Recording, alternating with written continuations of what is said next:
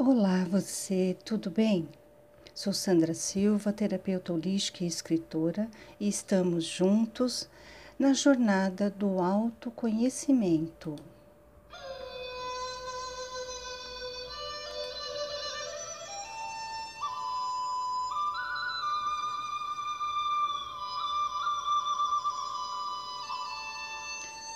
E o tema de hoje é crença familiar versus identidade adolescente. O que já faz sentido para você ou para sua família pode não estar mais fazendo sentido para o jovem ou a jovem adolescente.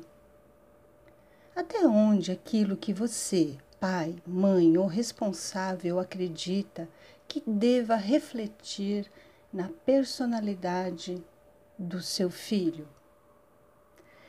Nessa relação, quem determina esse tempo, esse limite? Existe um parâmetro? Você, pai, mãe ou responsável, espera que sua filha ou seu filho adolescente acate suas orientações religiosas, por exemplo, por toda a vida? Quando ele definirá suas próprias crenças? Você sabe o que o seu adolescente pensa sobre as suas crenças? Já parou para escutar os anseios, as dificuldades e os conflitos que eles carregam? Vamos conversar um pouco? As nossas crianças, no decorrer do seu desenvolvimento, absorvem os valores da família. Isso é fato. Esse processo de aquisição da cultura familiar acontece desde a chegada em casa. Quando passamos a estabelecer a rotina de cuidados com o horário das mamadas, a hora do banho, do sono, a maneira como os embalamos em nossos braços nos momentos de desconforto, a fala mansa e repleta de afeto, na qual manifestamos todo o nosso amor incondicional, enfim, tudo aquilo que acontece ao redor da criança. Comportamentos exemplares ou não também interferem na construção da personalidade, do caráter, da moral e também da estrutura emocional desse ser em formação. E é exatamente aí, nessas relações sociais, com os familiares, inicialmente, que nossos filhos desenvolvem a parte cognitiva, intelectual e afetiva, emocional, apropriando-se dessa herança, desses saberes que os sustentarão no caminho para a formação de um ser único e individual.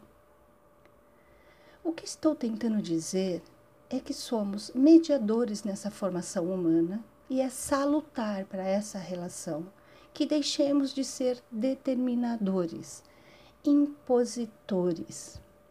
Definitivamente, por mais que discordemos, não determinamos a personalidade de nossos filhos.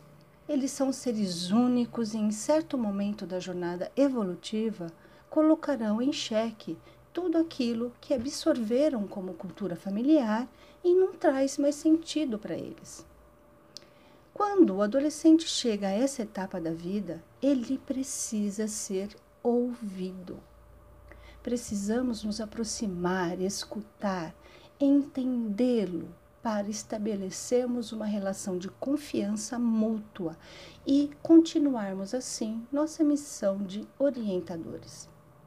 É essencial acolher esse ser que desabrocha, que deseja ser ouvido, percebido e respeitado, principalmente na sua base, a família. É um momento de mudanças. Estão deixando de ser crianças e vislumbram descobrir quem são verdadeiramente, iniciando a busca por sua identidade. Um processo saudável, dotado de autonomia, autoconfiança e iniciativa de estruturação de princípios para lidar com os desafios da vida adulta. Segundo Eric Erikson, psicanalista alemão, a identidade dos jovens se forma à medida que eles resolvem três questões: a escolha de uma ocupação, ou projeto de vida, a adoção de valores nos quais se basear e o desenvolvimento de uma identidade sexual satisfatória.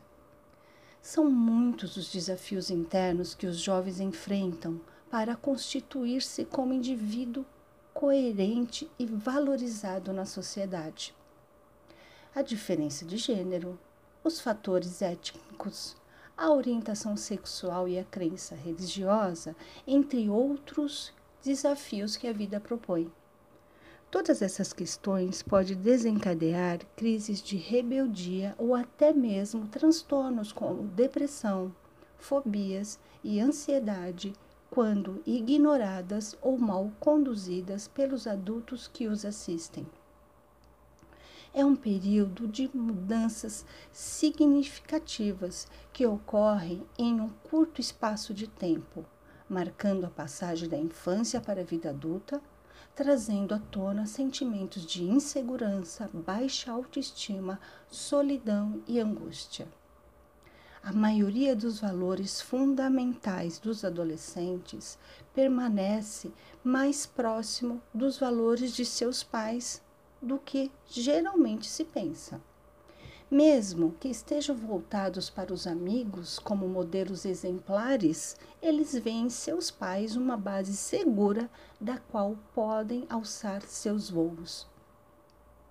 Adolescentes seguros têm relações fortes e apoiadoras com os pais que estão conectados com a maneira de como eles enxergam a si mesmos com pais que permitem e incentivam suas lutas por independência e que oferecem um lugar seguro nos momentos de estresse emocional. Estabelecer um diálogo com seu filho, ainda no útero, faz toda a diferença e é atitude fundamental para se criar um vínculo familiar de amor incondicional. O professor de neurologia da Universidade de Brasília, Carlos Nogueira Alcélio, disse: O som que o recém-nascido ouve na barriga gera uma lembrança desta época em que ele estava seguro no útero. Mesmo que você não tenha tido oportunidade de acesso a essa informação, sempre haverá tempo para reconstruir a relação com o jovem adolescente. A empatia, o acolhimento, o afeto e o apoio são extremamente importantes na vida do adolescente. Escute o seu filho. Esse é o momento. Gostou desse post? Siga-me no Instagram terapeuta.sandra.silva. Namastê.